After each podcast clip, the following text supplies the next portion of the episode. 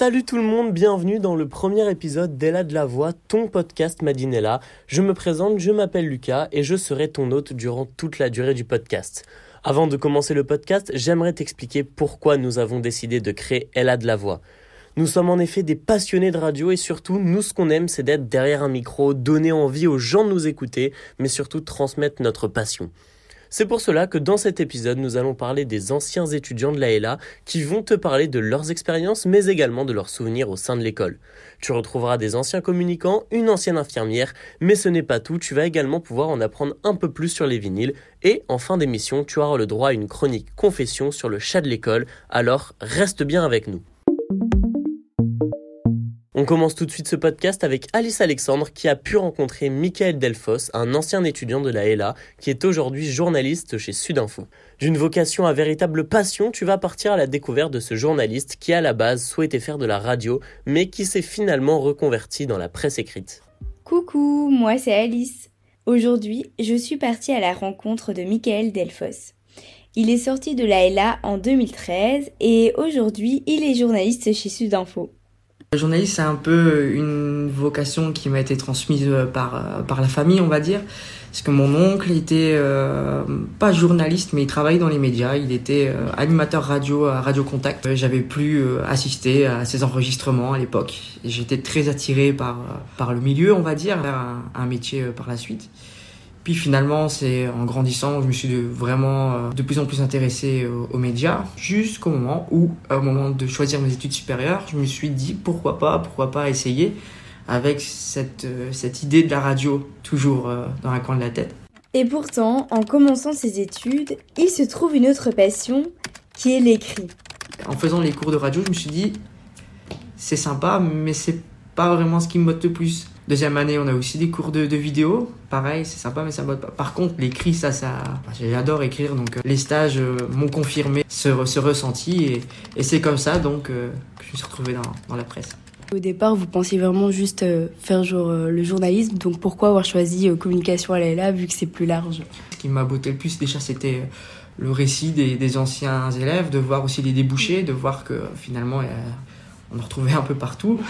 Choisi la LA aussi, c'est par les stages finalement. C'était une école qui, par ce cursus de trois années, trois stages, de plus en plus long à chaque fois, c'est l'expérience de terrain qui m'a vraiment euh, fait euh, choisir euh, la LA, on va dire. Son stage de troisième année lui a fait vivre une belle expérience de terrain, malgré qu'il soit passé par un ascenseur émotionnel. J'ai eu la chance vraiment de faire mon stage à, à la dernière heure, les sports. Et euh, ça a été le fruit de hasard. Parce que je devais faire mon stage au RAEC Mons, j'avais déjà rencontré des personnes là-bas, des documents étaient déjà signés, et finalement, au dernier moment, peut-être un mois avant, on m'appelle pour me dire que finalement mon stage ne se ferait pas parce qu'on préfère prendre quelqu'un de l'IEX et qui a plus d'années d'études. Je me retrouve du coup à un mois avant la date euh, limite où il faut rendre les papiers, et je me retrouve sans rien, un peu la panique. On me propose euh, de faire mon stage à à la DH Mons. Et finalement, euh, il m'accepte pendant trois mois. Je fais trois mois de stage là, ça se passe super bien. Je kiffe, et vraiment un kiff pendant trois mois.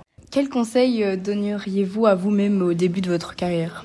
Quel conseil je me donnerais si je me voyais euh, il y a 9 ans? Maintenant, bah, je me dirais euh, lâche pas. Ça a été, euh, c'est des sacrifices qu'il faut faire, hein, beaucoup de sacrifices. En fait, si, si, je devais changer quelque chose, non, je sais pas si je changerais quelque chose en fait. Parce que, parce que j'ai, je crois que j'ai fait des erreurs comme tout le monde, mais voilà, c'est comme ça qu'on apprend finalement. Mais ouais, le conseil, lâche pas, abandonne pas. Et on enchaîne ce podcast avec Florian Gopin qui est parti à la rencontre de Camille, une étudiante en dernière année d'infirmière qui a eu la chance de réaliser son rêve de partir en stage interculturel. Florian, je te laisse la parole. Et oui Lucas, toujours dans le thème des élèves de la LA, je suis parti à la rencontre de Camille.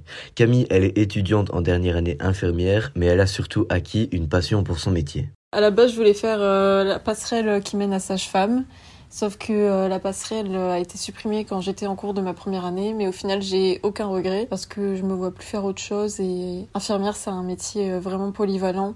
Durant son cursus, Camille a découvert un métier plein de valeurs comme l'entraide, l'humain ou encore l'écoute, mais aussi en constante évolution. C'est un métier qui s'actualise euh, tous les jours, qui est toujours en évolution et du coup tout au long de ta carrière tu vas toujours en apprendre plein.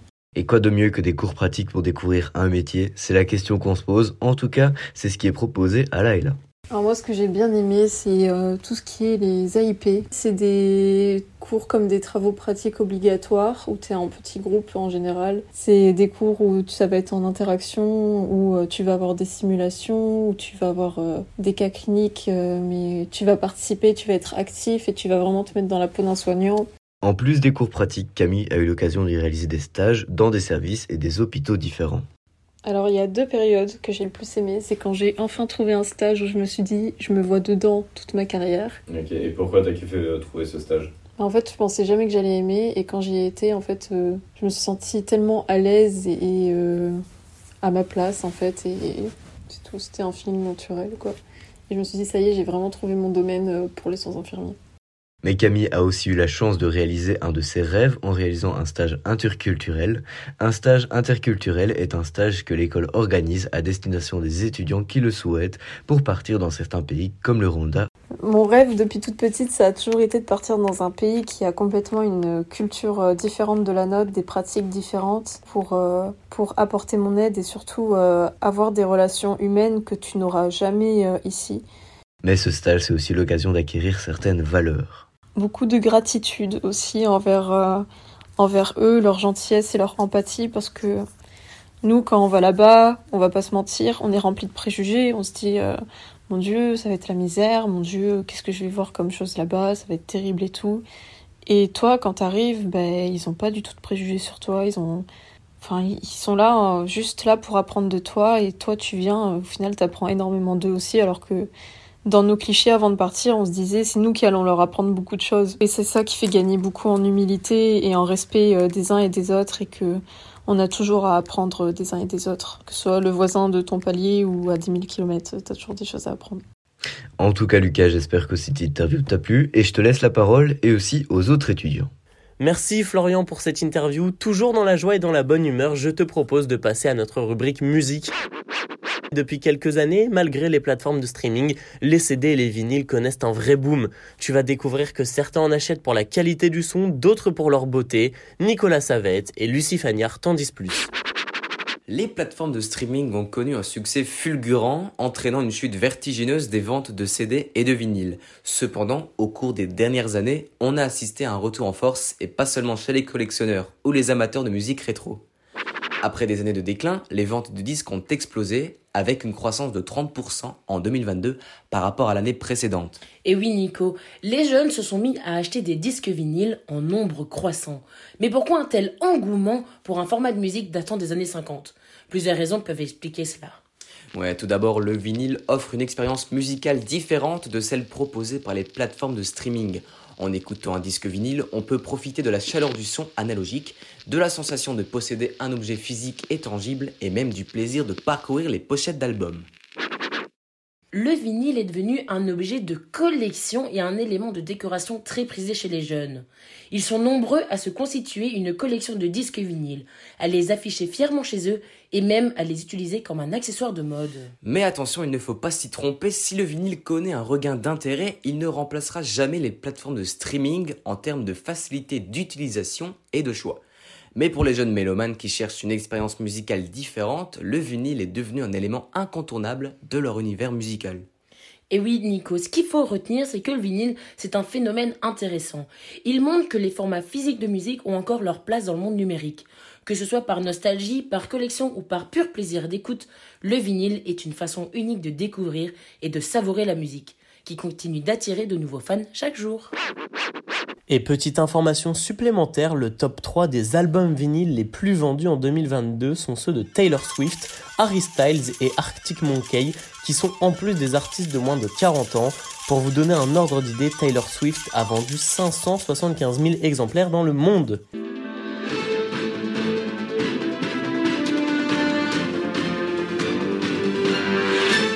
Tu l'auras sans doute reconnu, le fameux jingle de TéléMB. Célestin Delsart a en effet pu rencontrer Romain Renier, un jeune journaliste de la chaîne fraîchement diplômé de l'AELA, qui va te raconter son parcours. Travail et rigueur sont les maîtres mots de ce métier, mais tu verras que l'on peut allier discipline et fou rire. Passionnant, diversifié, fatigant.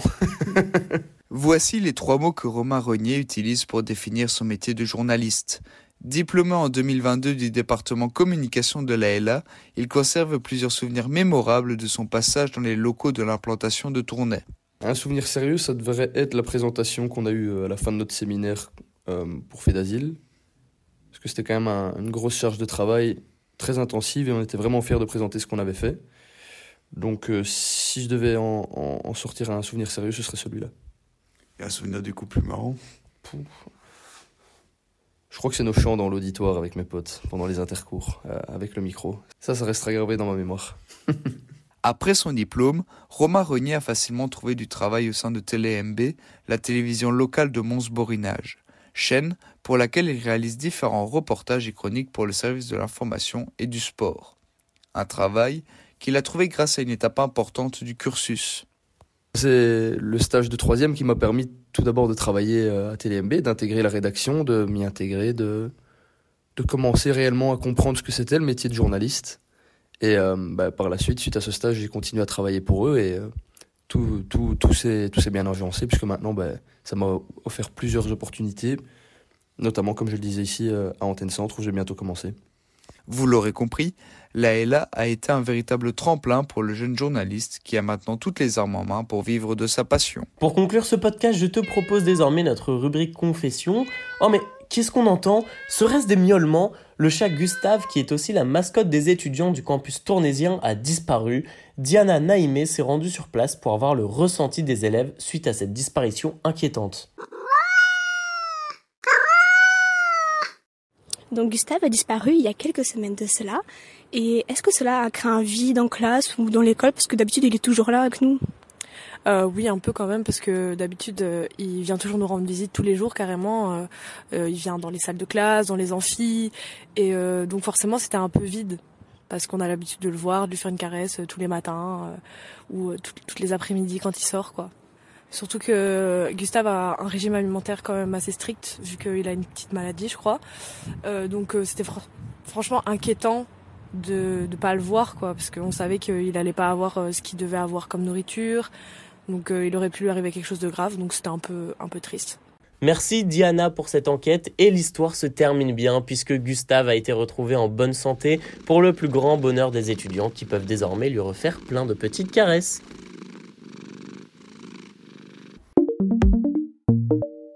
Le podcast numéro 1 d'Ella de la Voix touche à sa fin. Merci à toutes et à tous de l'avoir suivi. J'espère qu'il vous a plu. Je profite également de cet instant pour remercier Jean-Loup Viseur sans qui tout cela n'aurait pas été possible.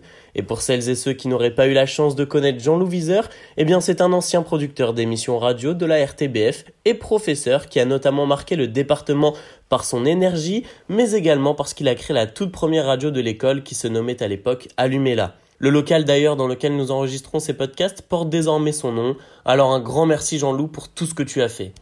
J'aimerais remercier également toutes les personnes ayant participé à ce projet, à savoir Dominique Lefebvre, notre directrice, Manu Delporte et Charlotte Legrand, nos professeurs pour leurs précieux conseils, mais également nos chroniqueurs du jour, donc Alice Alexandre, Célestin Delsart, Nicolas Savette, Lucie Fagnard, Florian Gopin et Diana Naïmé. J'ai évidemment également une pensée pour toutes les autres personnes qui ont travaillé sur ce projet.